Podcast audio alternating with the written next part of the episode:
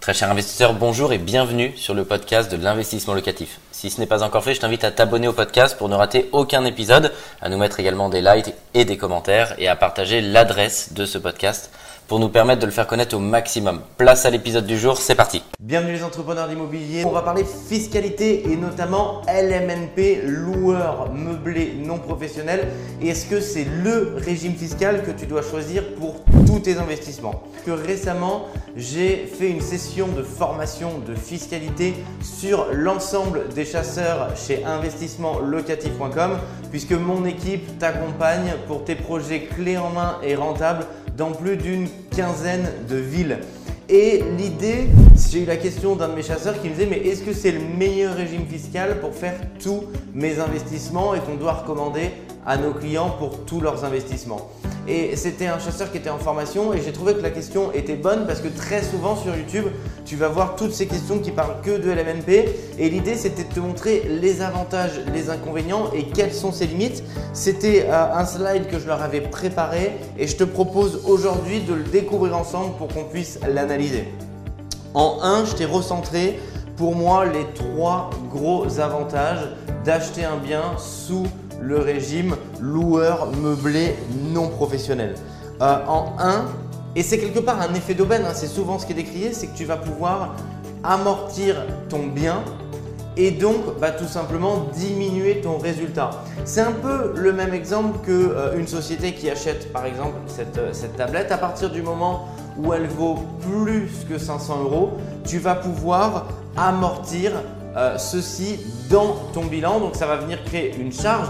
Alors quand je dis une charge fictive, j'aime bien dire, elle n'est pas fictive parce que c'était une vraie charge, mais ça va pouvoir bah, tout simplement venir neutraliser tes futurs revenus locatifs. Et vraiment ce qu'il faut que tu te c'est que la plupart du temps, c'est quand euh, tu es à la tête d'une société et donc d'une ESC que tu peux le faire. Et c'est là où tu as un double effet d'aubaine parce que tu peux à la fois amortir ton bien et à la fois et c'est le point ici que je veux te montrer, tu restes dans le régime des plus-values des particuliers. Ça veut dire quoi? Ça veut dire que plus le temps passe, moins tu vas payer d'impôts quand tu vas revendre ton bien puisque tout simplement ça va être décroissant. Et donc ça c'est fondamental et c'est très intéressant puisque tu cumules vraiment les deux avantages. À la fois le fait de pouvoir amortir ton bien et donc de ne pas payer d'impôts pendant longtemps, pendant environ 10 ans et modèle numéro 2, le jour où tu revends, même si forcément tu achètes un bien pour ici bah, créer de la rente, mais il faut toujours penser à la sortie, même si au départ ce n'est pas prévu, eh bien tu vas pouvoir tout simplement être dans ce régime des particuliers. Et donc plus le temps passe, moins tu vas payer d'impôts sur ta plus-value jusqu'à payer zéro et en être exonéré. Donc ça c'est vraiment les deux points fondamentaux de ce régime fiscal. Le, troisième intérêt, ce qu'il faut que tu comprennes, c'est que tu vas pouvoir déduire toutes les charges engagées dans l'intérêt du projet immobilier. Donc, euh, si tu as un bien qui n'est pas à côté de chez toi et que tu as utilisé euh, la voiture et que tu as une charge dessus, charge d'essence, euh, remboursement kilométrique parce que tu es allé faire les visites, parce que tu as fait par exemple euh, le suivi de chantier, parce que tu, as fait des déplacements, bah, tu vas pouvoir déduire au réel. Attention, il faut bien évidemment pas faire une poche et pas passer l'entièreté du plein d'essence, il faut que ce soit calculé, mais tu vas pouvoir passer toutes les charges.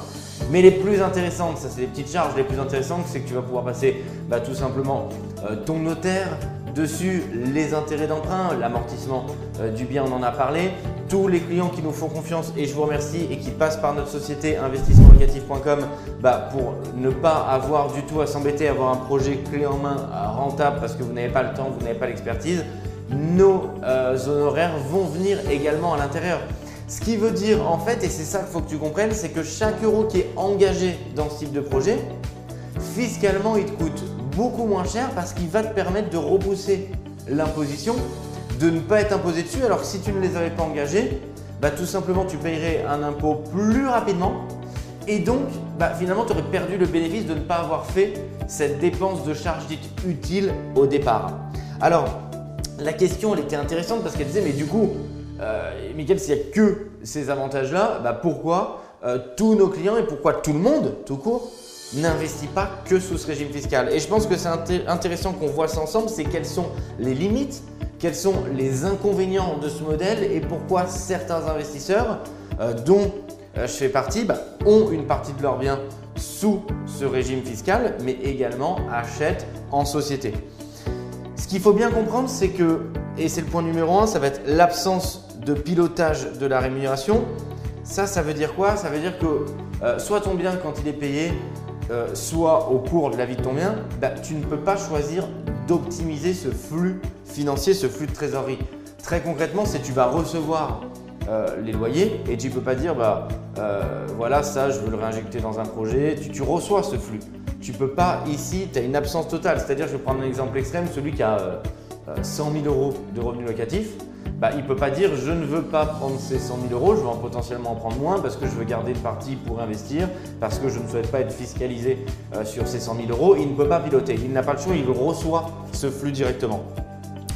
Le deuxième facteur, bah, c'est tout ce qui est pour les successions, euh, la donation, ce n'est pas forcément optimal puisque bah, tout simplement tu es propriétaire du bien toi, peut-être avec euh, ta femme, peut-être avec un ami, un associé. Bah, point, à partir du moment où tu veux que quelqu'un d'autre devienne propriétaire de ce bien-là, si tu veux optimiser euh, ta, succession, la donation, si malheureusement il t'arrive quelque chose, bah, globalement c'est considéré comme une vente. C'est-à-dire tu ne peux pas arbitrer des parts comme si tu étais propriétaire euh, de ce bien-là au travers d'une société, d'une SCI par exemple, où tu pourrais au cours de la vie du bien faire un arbitrage moins coûteux pour donner petit à petit et organiser ta succession ou une donation.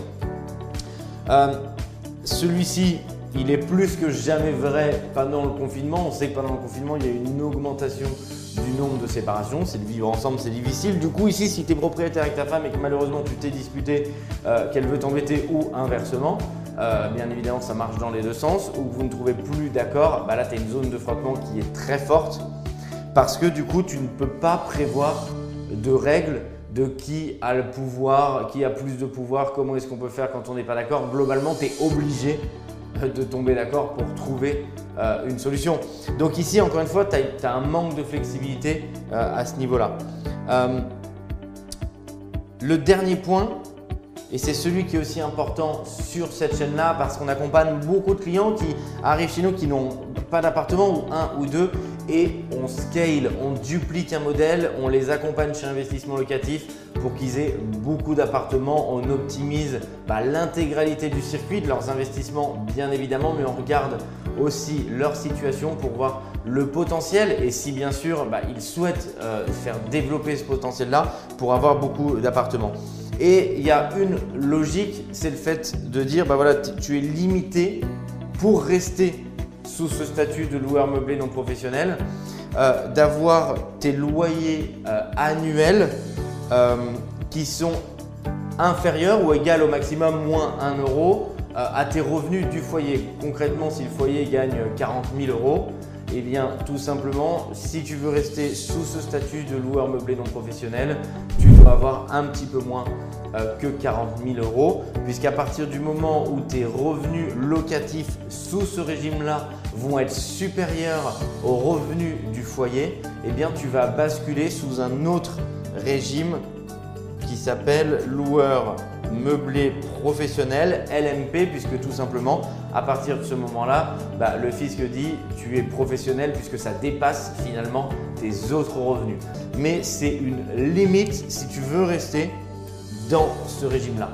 Euh, ça me semble intéressant quand j'ai fait cette formation et quand je l'ai détaillée en interne pour les nouveaux collaborateurs qui nous rejoignaient, parce que je me suis dit que c'était sûrement une question que se posaient peut-être beaucoup de clients qui, nous suivent et qui nous font confiance et je vous en remercie, ou tous ceux qui sont abonnés à cette chaîne et qui disent euh, bah voilà pourquoi, qu'est-ce qui fait euh, que je dois acheter en société, qu'est-ce qui fait que je dois acheter en direct.